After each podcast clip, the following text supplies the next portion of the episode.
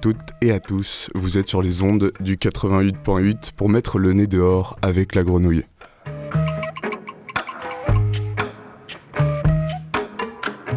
C'est Antoine au micro et Alex, dit papy, à la régie.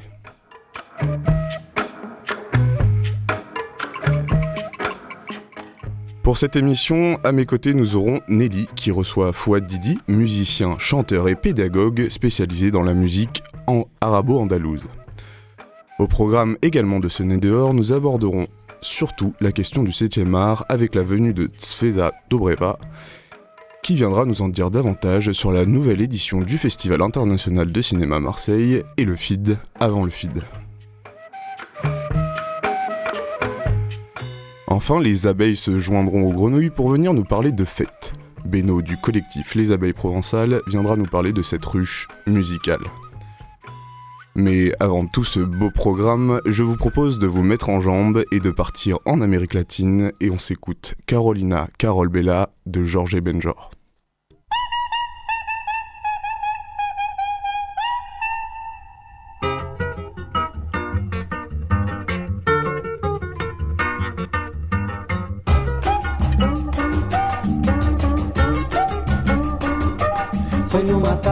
De domingo que alguém perguntando por ela chegou, deixando meu coração tristonho, enciumado, morrendo de amor. Eu falei, eu menti, eu chorei, eu sorri dizendo. Eu falei, eu menti, eu chorei, eu sorri dizendo que ela mora no meu peito. E eu moro vizinho a ela. Fico desse jeito. Pensando nos beijos, nos carinhos dela. Carolina, Carol, Carol, Carolina Bela. Carolina, Carol, Carol, Carolina Bela. Carol, Carolina, Carol, Carolina. Carolina, Carol, Carol, Carolina Bela. Carol, Carol, Carolina Bela. Foi numa tarde de domingo que alguém perguntando por ela chegou. Deixando meu coração tristonho, enciumado, morrendo de amor. Eu falei, eu menti, eu chorei, eu sorri dizendo. Eu falei, eu menti, eu chorei, eu sorri dizendo que ela mora no meu peito. E eu moro vizinho a ela. Que fico desse jeito. Pensando nos beijos, nos carinhos dela.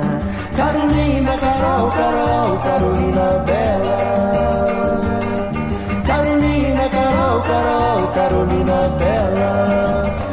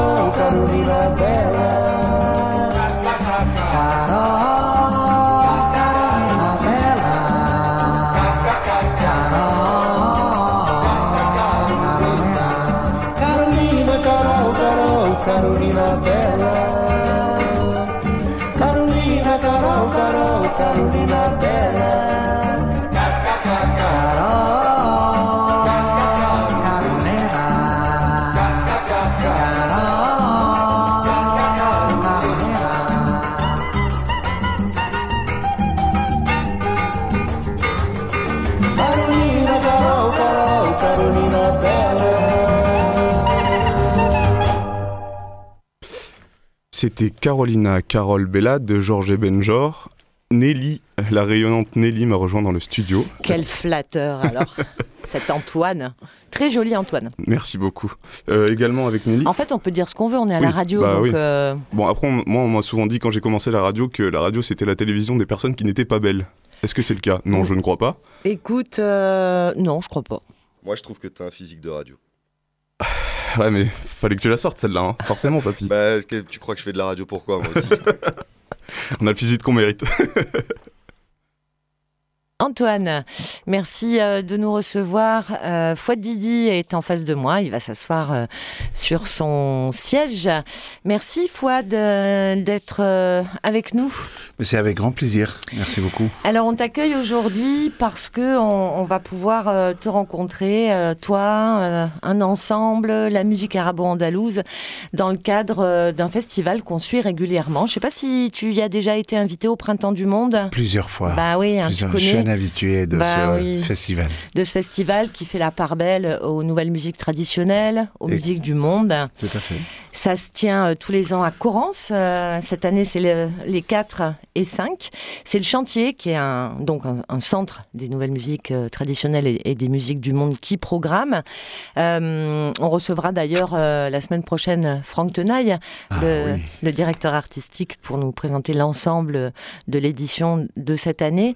Euh, mais juste, euh, je plante le, cadre, on va dire, un peu physique de, l'endroit, parce que c'est quand même assez particulier, ce festival de Corrence. C'est quand même un, petit écrin. Euh, c'est un petit village, euh, Corrence, qui se trouve en Provence verte, dans le Var. Ça, c'est pour donner envie à nos auditeurs de prendre leur voiture et, de se rendre à Corrence les 4 et 5 juin. À l'écart des grands axes de circulation, euh, il y coule une rivière qui s'appelle l'Argence. Alors prenez vos maillots de bain parce que là c'est tout à fait possible. Et euh, Corrence aussi a, a choisi d'être euh, euh, dans une forme particulière de relation au vivant puisque c'est le premier village bio dans les années euh, 90 Exactement. en France. C'était quand même un truc assez exceptionnel à l'époque. Et avec un, un- un maire et un village qui s'est dit que tricoter culture et bio serait intéressant. Et, et sont en même temps c'est cet ensemble de cultures euh, bio euh, et le, le, chantier, ce centre euh, de musique nouvelle et du monde. Et ça donne la 25e édition du festival Les Printemps du Monde. Tout à fait. Alors Fouad, euh, on a envie avec toi de, de découvrir euh, aujourd'hui ce qu'est la musique arabo-andalouse. Donc tu es venu avec ton instrument, je pense qu'on pourra un petit peu entendre euh, le son d'un de tes instruments puisque tu es euh, violoniste, tu es oudiste. On dit oudiste? On dit audiste. on oui. dit oudiste. Et tu es reçu par les Printemps du Monde le samedi 4, euh, dans l'après-midi En effet. avec donc l'ensemble arabo-andalou. Euh, moi, j'aimerais presque qu'on commence l'histoire par le début, si tu en es d'accord. Et le début, c'est c'est c'est ta rencontre à toi avec cette musique, qui est une rencontre parce que dans ta famille, on joue, on chante, on fait de la musique. Exact. Alors si on commence par le début, ça remonte à il y a quelques années, en 76, 1976, où j'ai commencé la même musique. Donc j'avais 12 ans. J'ai commencé par la mandoline, la rythmique, la percussion Ouais. et le chant. Ouais. Euh, un peu plus tard, donc euh, trois ans après, je découvre l'univers du violon, euh, eh ben, qui a pris vraiment le dessus. Où jusqu'à présent, j'ai, j'ai pas pu lâcher mon violon. Je ne sais pas si c'est moi qui le suis ou c'est lui qui me suit, qui est vraiment attaché à moi. Et c'était qu'est-ce qu'il y avait de différent dans cette rencontre par rapport aux autres instruments? Je ne sais pas. Ouais. En fait, il y a un mystère avec le violon et c'est un instrument extraordinaire. Euh, je pense, en fait, il y a quelques années, à peu près trois ans, où, où j'ai remarqué et j'ai constaté également que les, le, le son d'un instrument le plus proche des cordes vocales, ce sont les cordes du violon. Ah oui.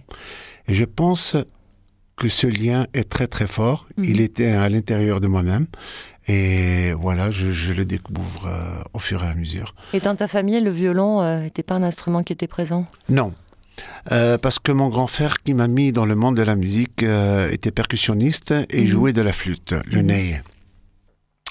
Et voilà, donc euh, c'est lui qui m'a mis dans, dans la musique, euh, dans une école de musique. Et par la suite, euh, ben écoutez, voilà, j'ai continué jusqu'à présent, euh, où j'ai développé, euh, je dirais mon art. J'ai appris ma musique à Tlemcen, Ouais. dans différentes associations, dans différentes écoles que j'ai fréquentées. Et en 90, voilà, euh, l'idée me vient, voilà, de venir en France pour continuer mes études.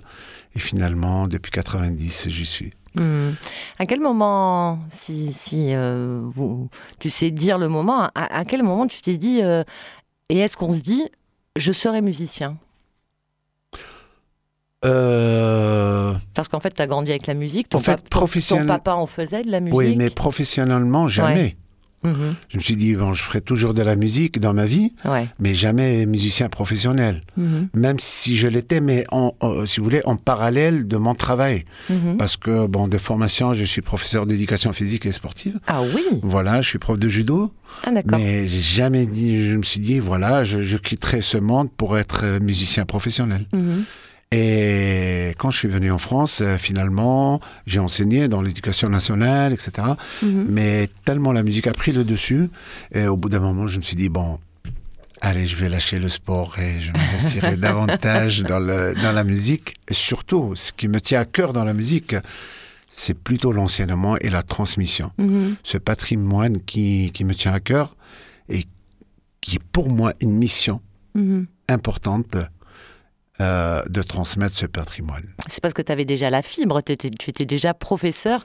C'est quoi ce geste-là de, de, de partage un- très particulier, hein, qui est la pédagogie, la transmission? En effet. Euh, qu'est- Qu'est-ce que qu'est-ce qu'on a besoin d'avoir en soi ou qu'est-ce qu'on a comme ça en soi qui fait qu'on qu'avant tout on ait envie de transmettre? Écoutez, franchement, vous ne pouvez pas savoir le bonheur que j'ai quand je transmets quelque chose. Mhm. Quand je donne un cours, quand je vois mes élèves, mes stagiaires sortir d'un cours avec un grand sourire, on se dit, mais, voilà, c'est formidable, c'est juste formidable. Et cela m'encourage davantage à, à donner, à transmettre et à partager des moments comme ça. Mhm. Alors justement, tu t'enseignes au conservatoire de Toulon, entre autres. Exact. Euh, j'ai cru comprendre, alors moi j'ai de la musique arabo-andalouse, j'ai vraiment envie que tu m'expliques et que tu nous expliques à tous ce, ce que c'est. Je crois qu'il n'y a, pas vraiment de, ré- de règles strictes. Euh, il m'a semblé voir que c'était plutôt une, une musique qui était transmise euh, et plutôt dans l'oralité. Tu vas me corriger si je me trompe. Du coup, là aussi, les règles de transmission sont certainement Alors, contrairement à ce que l'on pense, il y a énormément de règles. Parce que, en fait, cette musique euh, arabe-andalouse, qu'on dit, qu'on appelle musique traditionnelle, Mhm. c'est pas tout à fait une musique traditionnelle. Moi, je l'appellerais une musique savante. Mhm. Parce que le classique, le répertoire classique, c'est lui qui compose la musique arabe-andalouse. Essentiellement, c'est le répertoire classique. C'est quand, quand on parle de du répertoire classique, on va parler de l'anouba et de l'inqilab. Cette partie classique, elle est très codifiée. Comme si on parlait des symphonies dans la musique classique. Mhm, c'est mhm. exactement pareil. Ce code, on le trouve au niveau des modes. On le trouve de- au niveau de la structure du nouba.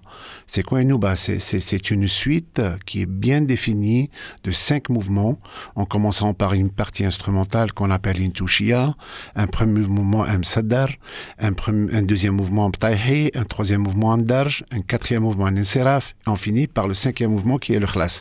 Donc c'est très très codifié. Mhm. Quand on joue une nouba pendant une heure, elle repose sur un mode bien défini, bien déterminé. On n'a pas le droit de changer de mode.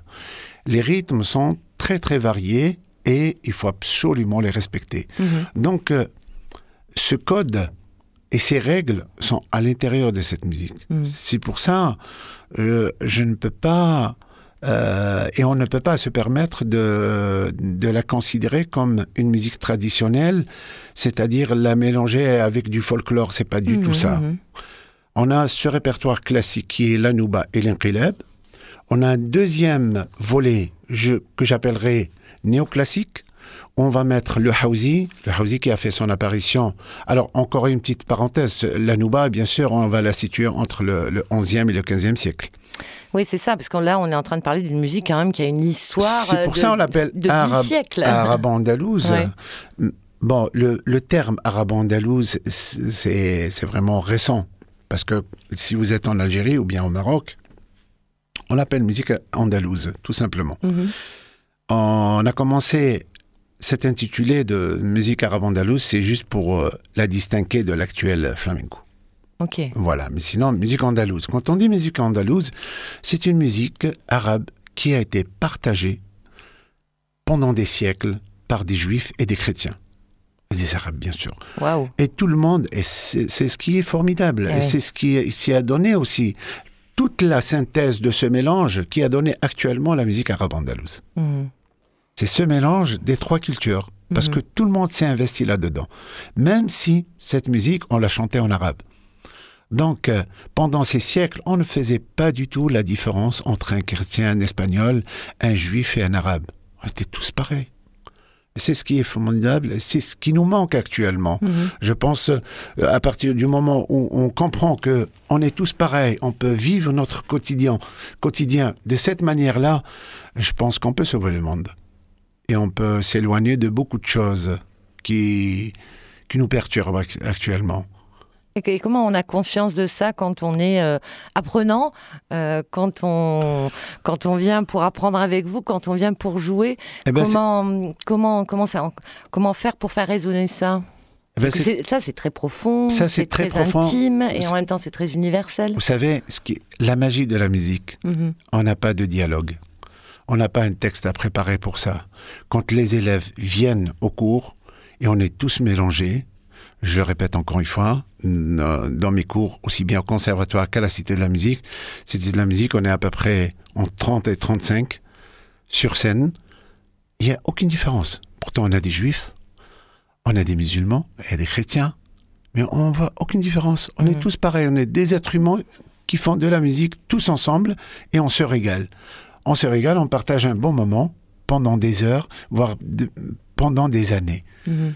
Ce qui fait tout le reste, on fait pas attention. On s'en fout, excusez-moi du terme, qu'on soit franchement euh, français ou arabe, tunisien, marocain. Il y a pas, on, on- on casse toutes les frontières. Mhm.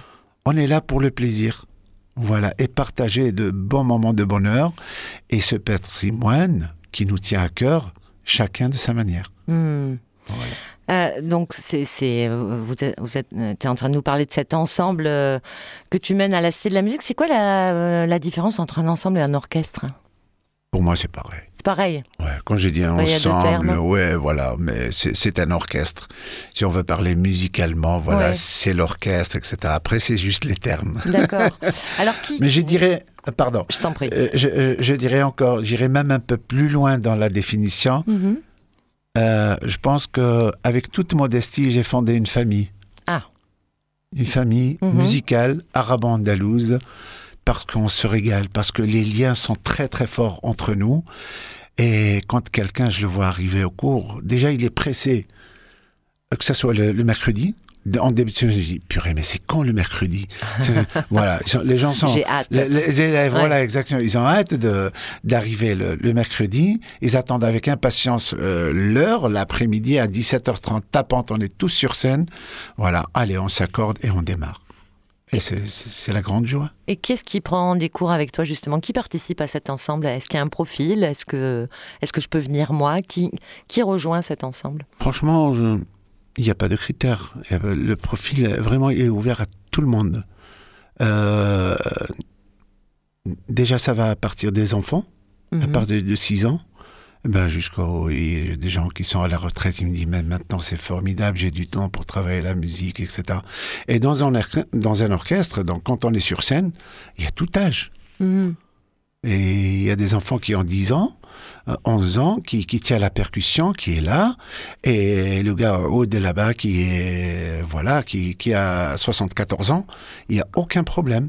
Et il y a euh, Catherine, par exemple, à la clarinette, Mhm. qui vient du monde du classique, ou bien des, des violonistes classiques. Ben, on est tous ensemble, ben, c'est, c'est juste euh, extraordinaire. Alors, tu as amené ton oud? J'ai, amené mon oud et un violon. Alors, qu'est-ce qu'on choisit le, le oud ou le violon? Mhm. Moi, comme ça, enfin, je sais pas toi, Antoine, moi, je dirais le violon quand même. C'est parti pour le violon. C'est parti, on te laisse prendre ton, Il a pas de problème. ton violon. Bien sûr. Euh, et euh, je t'en prie, vas-y, prends, prends ton violon. On attend que tu, le, que tu ouvres. euh, Bon, non, la housse est ouverte. Voilà, ce Tout bel, instrument. Ting, ting.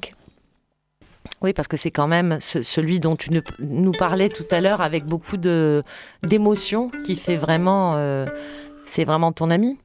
Yes. Hmm. Est-ce qu'on peut dire ça, que, qu'un instrument de musique est, est un ami?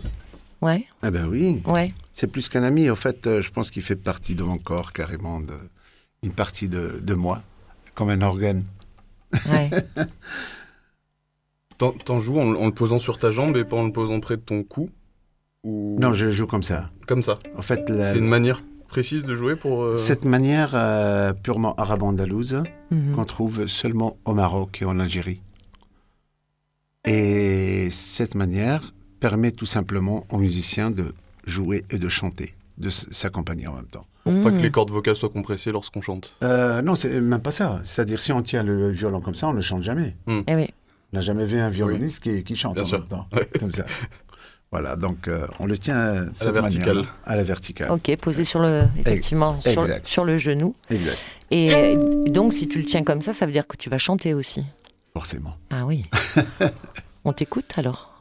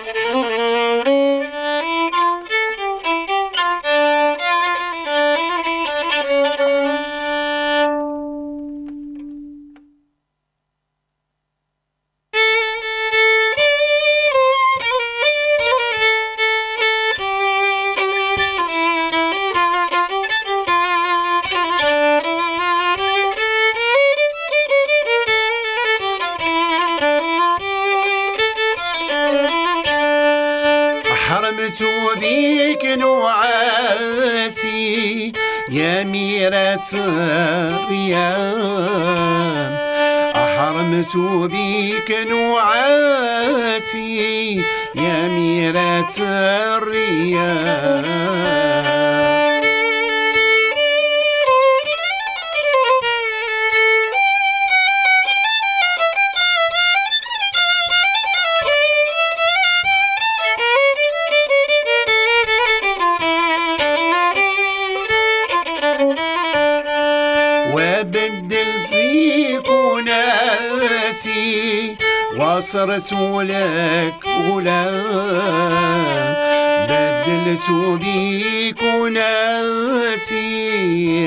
Sonra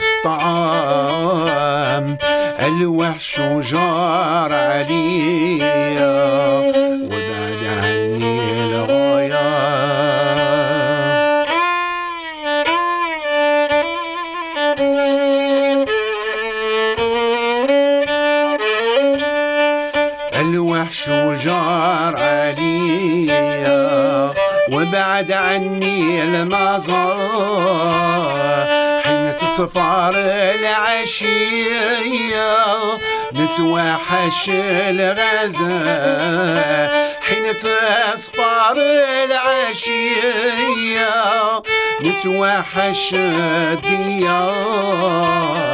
يا ربي توب عليا وبعدني الغيار.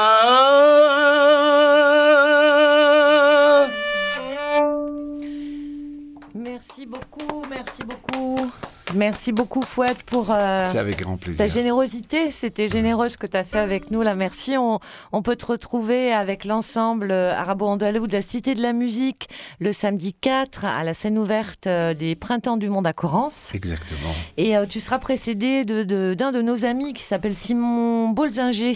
Tout à fait. Voilà, Mon qui ami lui- Simon. Ben oui, notre ami Simon, qui euh, sur les ondes de la Grenouille fait Bien une sûr. émission qui est diffusée le quatrième lundi du mois à 19h. Donc, ben voilà, on le salue et, et il, il nous rejoindra dans cette même émission Le Nez dehors euh, le Super. mercredi 29 juin. Je profite juste de saluer profite, toute l'équipe du chantier qui font un travail formidable. Nous aussi, on les ce, salue, Ce lieu de résidence, de création, Ouais. et qui nous invite à chaque fois qu'il y a ces joutes, ce, ce- ce printemps, donc euh, et à la Cité de la Musique.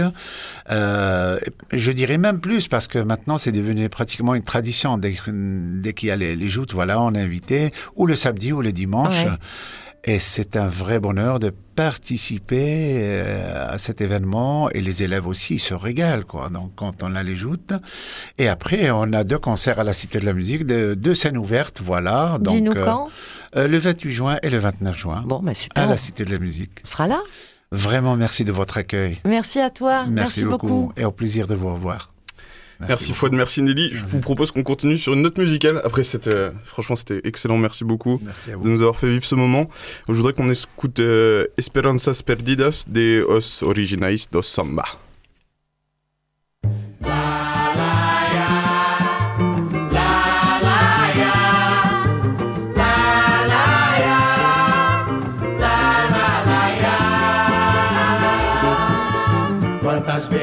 Deixadas nos cantos da vida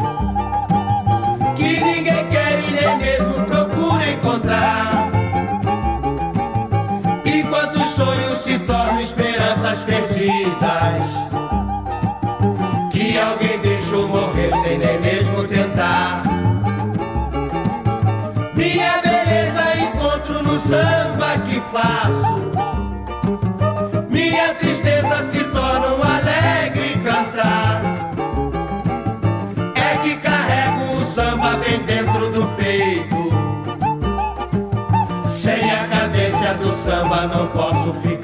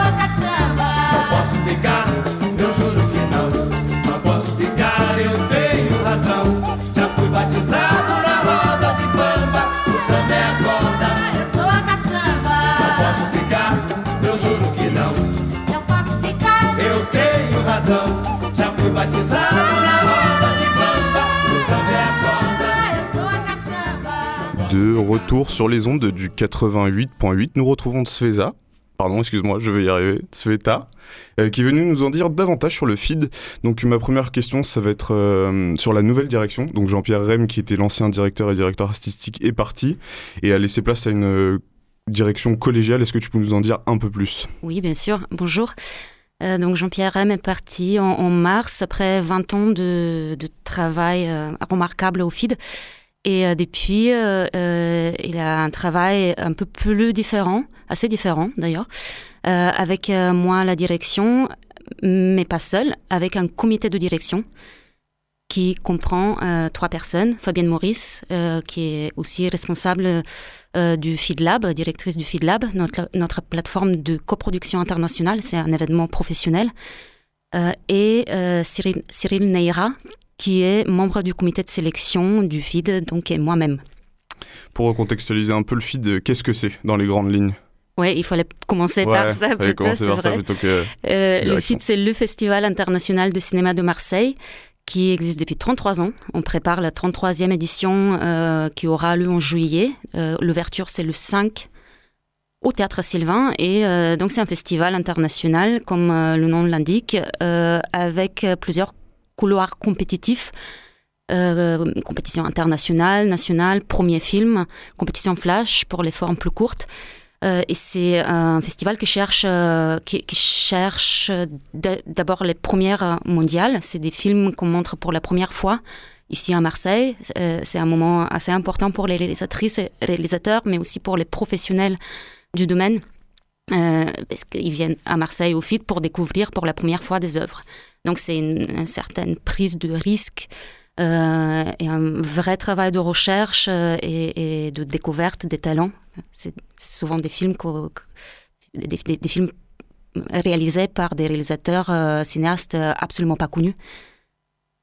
Vous les accompagnez comment, ces réalisateurs et réalisatrices, en amont ou en aval du coup de, ces projections et de, cette sélection pour le festival? Dans le festival, on, on, est tout le temps avec eux et ils sont tous présents et présents. Euh, pour euh, ensuite des, Q&A, des rencontres avec le public. C'est un moment évidemment assez chouette pour le public aussi, qui a la certitude de rencontrer tous les invités, euh, tous les réalisatrices et réalisateurs, et souvent des actrices, acteurs, producteurs, durant la semaine du FID. C'est un moment très dynamique et très riche en rencontres et découvertes. Il y a un comité de sélection du coup qui va choisir euh, ces réalisateurs et réalisatrices ou ils vont venir vers vous pour vous proposer leur film? Ah, tu, voulais savoir comment ça se passe avant le feed aussi, euh, Le feed, euh, ça dépend les deux. nous recevons beaucoup de films. Il a, il a un appel à projet, un appel à, à film. On reçoit à peu près 3000 films c'est beaucoup. Et puis, nous aussi, notre équipe va aller chercher des films. Euh, souvent sur des plateformes de coproduction euh, dans le monde entier. Euh, des plateformes, juste pour préciser, parce que c'est peut-être pas clair pour tout le monde, les plateformes de coproduction comme le FeedLab l'est, montrent des, films en devenir. C'est des, projets de films, des, fois en écriture, des fois en développement, des fois en post-production. Donc l'équipe du FIT se déplace beaucoup dans le monde pour, euh, pour être au courant de ce qui va, euh, ce qui se fait en ce moment et ce qui, quels films vont potentiellement être prêts euh, dans un an, dans deux ans. Donc nous aussi, on, va chercher des films, mais on reçoit beaucoup. C'est vraiment que pour une idée de sélection, il n'y a aucune idée de, de, de, donner un budget, d'aider, de financer un film, c'est vraiment pour la sélection. Oui. Il n'y a pas de question de coproduction qui sont non, mises en place Non, on n'est pas, on n'est pas des producteurs ni des coproducteurs. Euh, on, est, on est un festival, on diffuse des films. Euh, et avec le FeedLab, on a la, possibilité des projets sélectionnés de trouver des producteurs ou de, des vendeurs, euh, des, des, aides, notamment en post-production. On, est, on aide, mais nous-mêmes, le Feed ne produit pas. C'est pas... aucun festival le fait Oui, bien sûr, oui, c'est sûr. Hum, je reviens sur l'idée du coup de ce changement de direction. Est-ce que votre ligne éditoriale et votre ligne artistique, elle change avec ce départ? Est-ce que vous êtes parti sur de nouvelles bases ou vous continuez ce travail qui avait été mis en place? On continue, on reste sur les bases euh, euh, du feed, c'est quelque chose qui est très central dans cette décision, justement. Euh, non, c'est pas l'idée de faire un, nouveau festival. Après, évidemment, le, festival va euh, va pas être le même non plus. Euh, ce qu'on fait pour être un peu plus concrète, euh, on a envie de donner plus de lumière, plus de place au premier film, à la compétition premier film. Donc il a une intention un peu plus particulière, même si elle était toujours euh, ce travail-là était toujours au cœur du feed. Euh, mais c'est quelque chose qu'on va renforcer. Et sinon, euh, il a un vrai souci de, forme et de, de, maintenir le festival et la qualité assez exceptionnelle de, ce festival, plutôt unique. Mmh. On va veiller à ça. Et comment, comment le feed, ça s'inscrit dans tous les festivals de France qui sont très au 7e art En ce moment, bien sûr, il y a le Festival de Cannes, mais c'est outre mesure. Comment vous, euh, en tant que festival assez singulier, vous inscrivez dans tout, dans tout ce qui se passe en France euh, sur le cinéma pour les festivals? C'est quoi votre particularité, votre différence euh? C'est déjà le, fait d'être un festival compétitif et, de programmer des premières mondiales uniquement en compétition.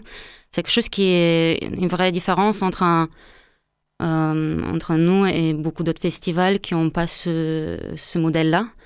Ça change beaucoup, il a beaucoup plus de découvertes, il a plus de prise de risque, il a, plus de visibilité euh, au, niveau professionnel, puisqu'il a justement un, nombre très important de professionnels qui vont se déplacer euh, au FID pour, découvrir et, peut-être moins ailleurs où euh, on a l'habitude de, programmer des films qui ont déjà fait d'autres festivals et ça, concerne évidemment le public professionnel. Après, euh, le FID est aussi et surtout un, festival pour le public local.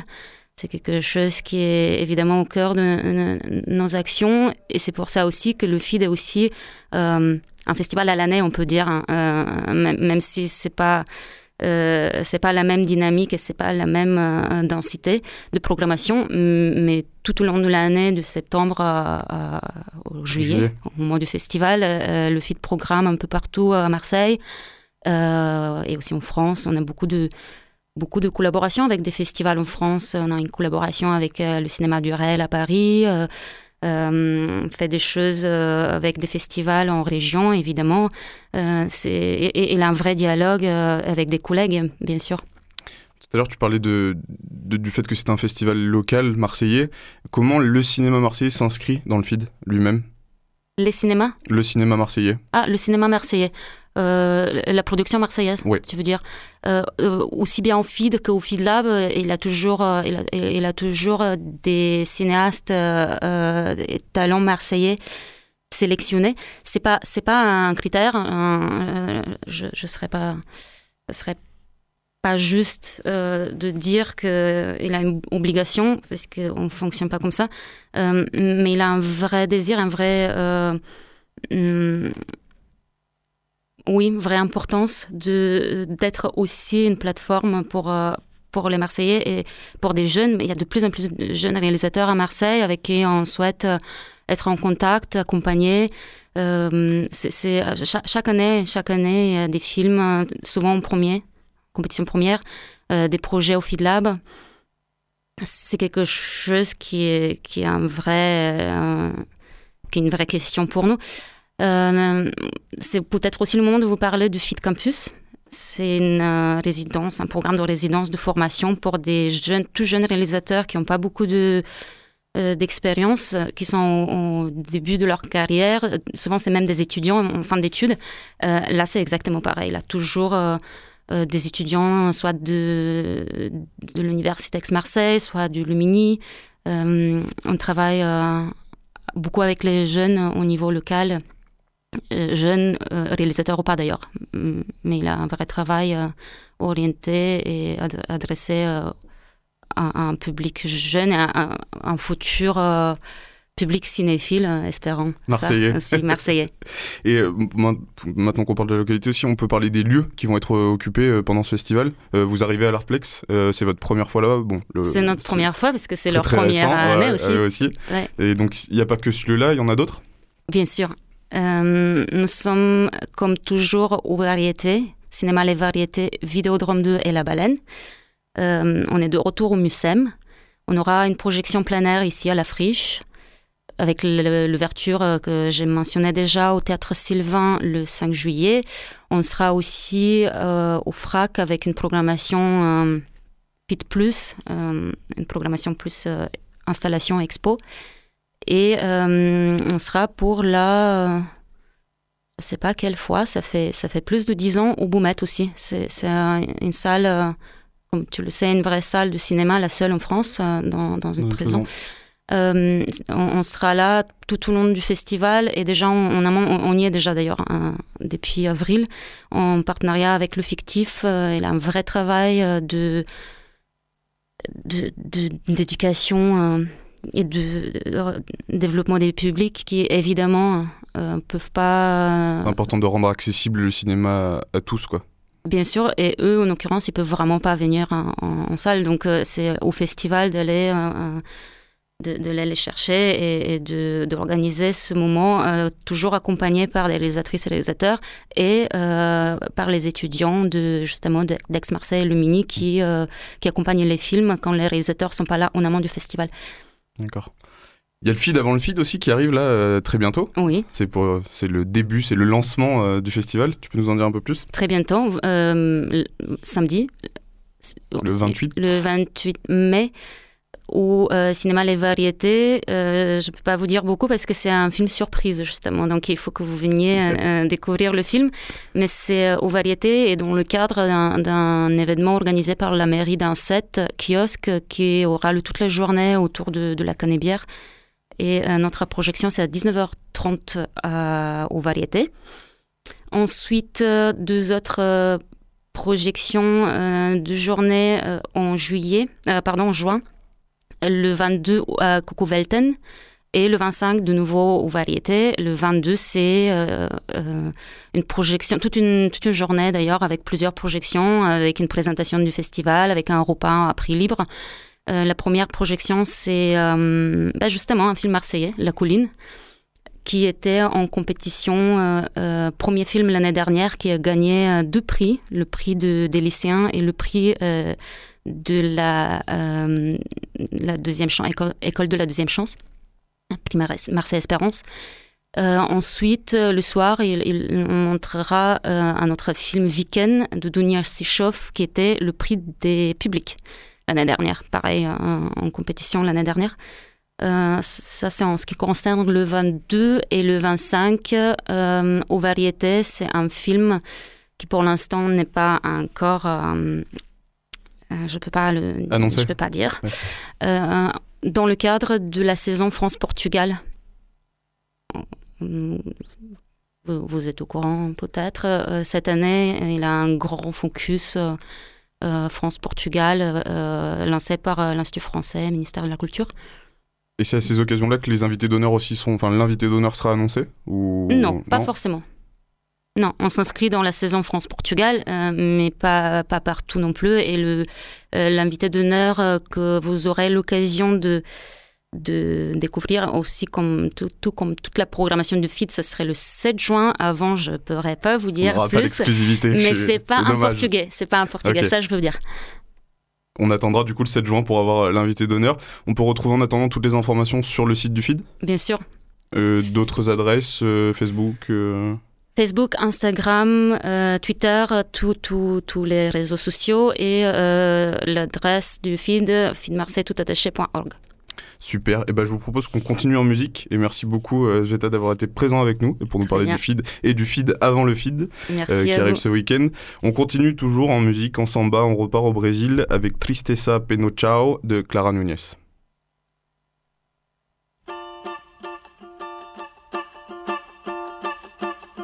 Dei um aperto de saudade no meu tamborim. As minhas lágrimas. Dei meu tempo de espera para a marcação e cantei a minha vida na avenida sem empolgação. Dei um aperto de saudade no meu tamborim. as minhas lágrimas.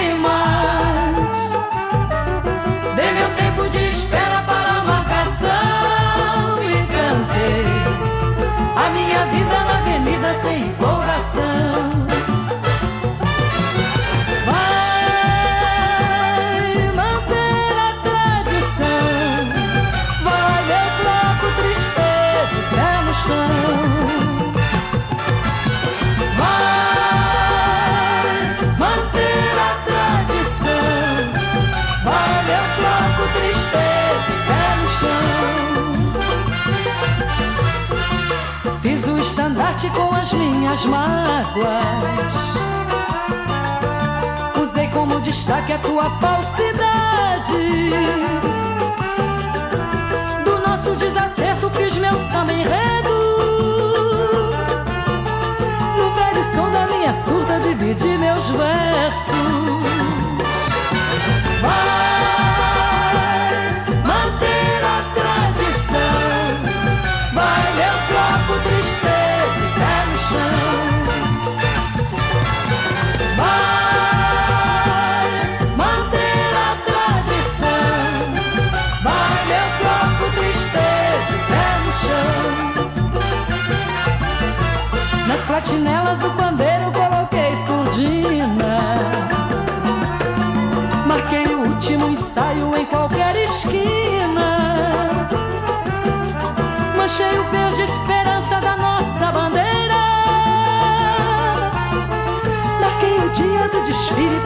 quarta-feira.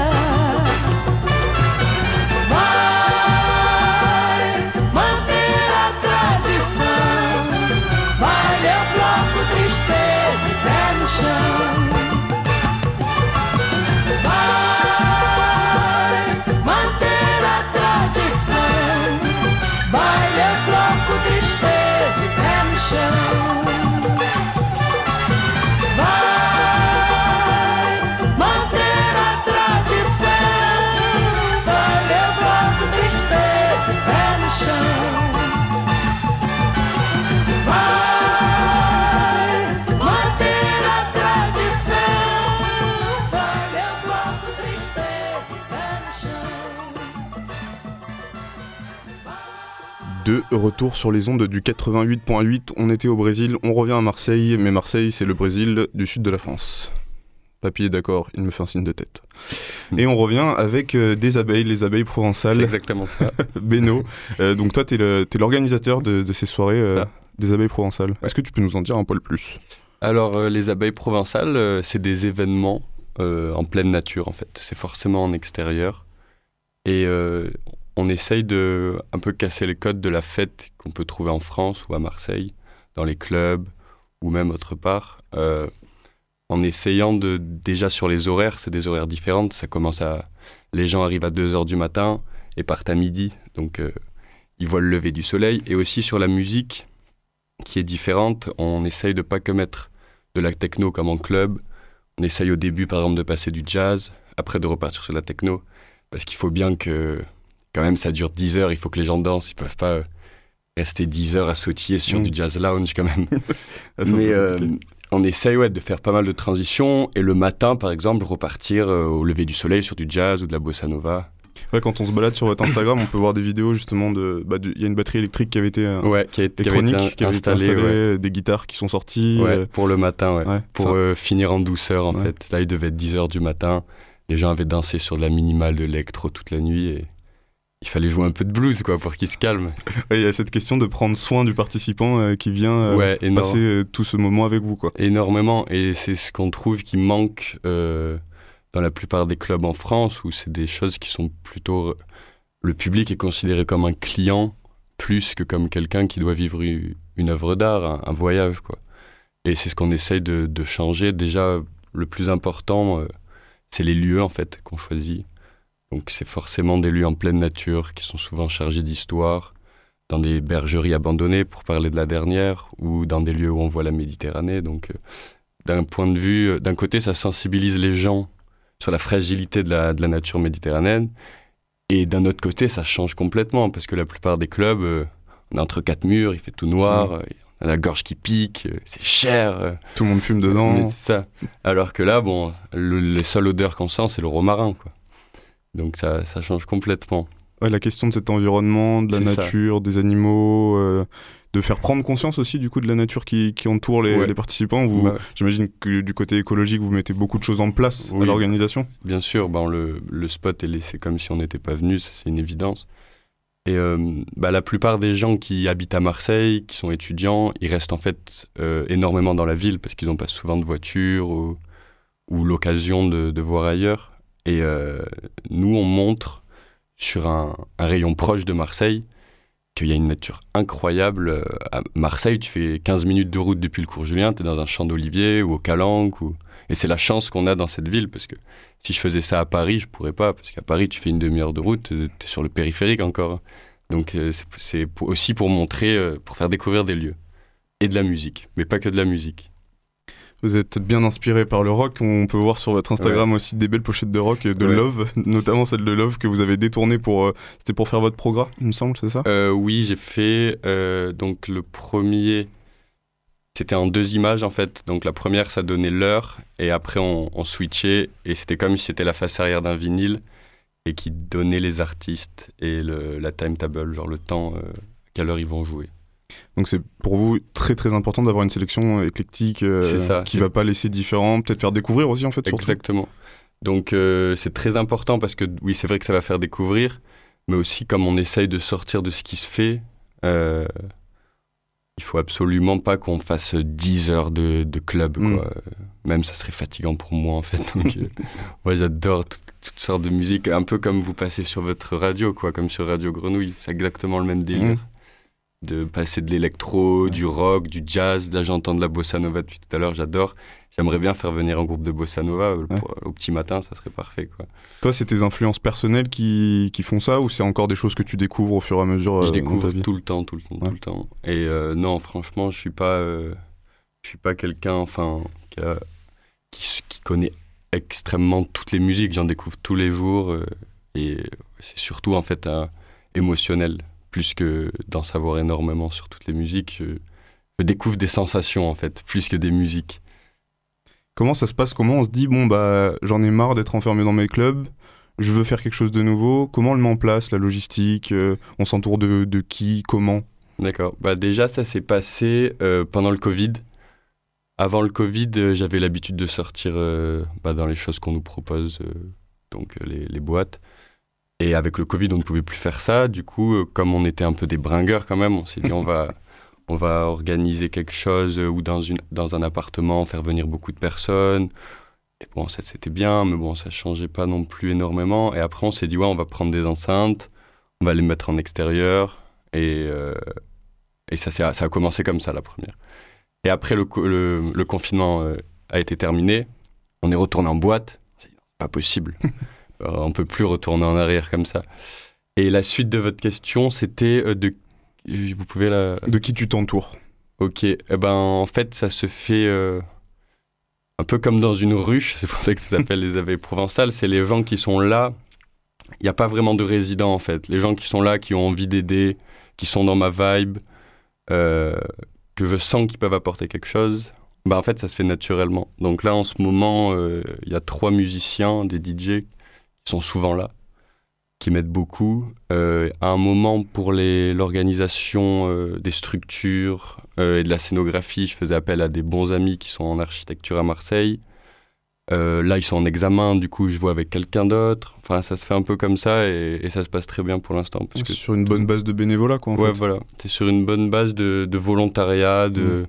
parce que les gens, ils savent que si on passe une, une après-midi sur le spot à préparer avec des structures en bois, bon, ça va être pour s'amuser. Et même, on s'amuse encore plus à préparer le spot, être dans la nature que pendant la soirée quasiment. On arrive à en profiter quand même malgré ah tout pendant la soirée ouais. Oui, oui aussi. Toi qui es organisateur, t'as pas le stress parfois du coup ah, euh, de ce qui peut se passer pendant les soirées? Énormément, surtout avant en fait, genre euh, parce que nous on quand même il y a une on parle à beaucoup de personnes. Par exemple, il y a 400 personnes qui vont venir et si jamais ça se casse la gueule au dernier moment, euh, ça, pour la réputation de, l'événement et autres, ça serait difficile quand même.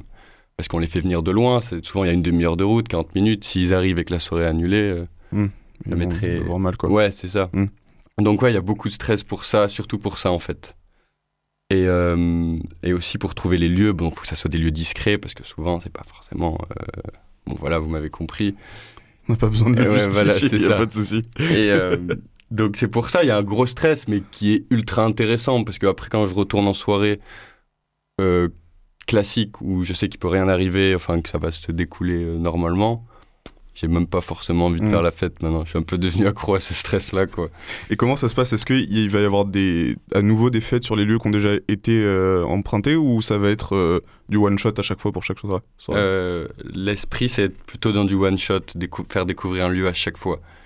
Mais au bout d'un moment, on peut peut-être... Non, on n'en arrivera jamais à bout parce que la province est gigantesque. Mais là, par exemple, pour la prochaine, je suis en train de chercher activement un lieu pour pas refaire dans un, dans un truc que j'ai déjà fait. Donc la prochaine, c'est le dimanche 5 juin, en veille de lundi de Pentecôte. Donc euh, pour les gens qui veulent suivre les informations ou en savoir plus, vous pouvez voir sur l'Instagram les abeilles provençales. Tout se passe sur Instagram Ouais, tout se passe sur Instagram. C'est euh, la magie des nouveaux réseaux sociaux euh, où tu peux parler directement. Exactement. Franchement, c'est un outil indispensable dans ce cas-là, euh, les réseaux sociaux pour ça. Et des gens, des gens, pardon, excuse-moi, des gens qui chercheraient à, t'aider pour faire du bénévolat dans la structure, dans la mise en place de son, peuvent aussi te contacter par là. Euh. Des gens qui voudraient faire de la captation, des gens qui voudraient faire des structures, des gens qui, enfin, peu importe, tout, tout le monde est le bienvenu, tout concept un peu alternatif est le bienvenu. Quelqu'un, par exemple, qui aurait un son père qui a une grange et qui voudrait bien nous la prêter pour faire une soirée entre guillemets euh, statut privé un peu importe. Tout le monde, toutes les initiatives sont. La ruche est grande ouverte. C'est ça, en fait. c'est une ruche, euh, une ruche grande ouverte. C'est exactement ça. On arrive à midi 56. Euh, c'est bientôt l'heure de, de, conclure cette émission. Euh, je te propose, enfin, tu nous as proposé de, de, passer un son. C'est du Pink Floyd et c'est Monet. Tu veux nous dire un petit mot sur, sur ce choix? Ouais, bon, bah déjà parce que j'étais en train de l'écouter au moment où je voulais l'envoyer, mais ça va plus loin que ça. je vais en revenir à tout à l'heure quand je disais que dans les dans ce qu'on nous propose dans le monde de la nuit en ce moment, c'est quelque chose qui est beaucoup basé sur le business, euh, plus que sur l'art en fait. Et, euh, et, cette musique, elle dénonce en fait euh, l'argent roi dans notre société qui pourrait casser un peu bah, nos identités propres. Monnaie de Pink Floyd. Merci à tous, au revoir et bonne fin de journée.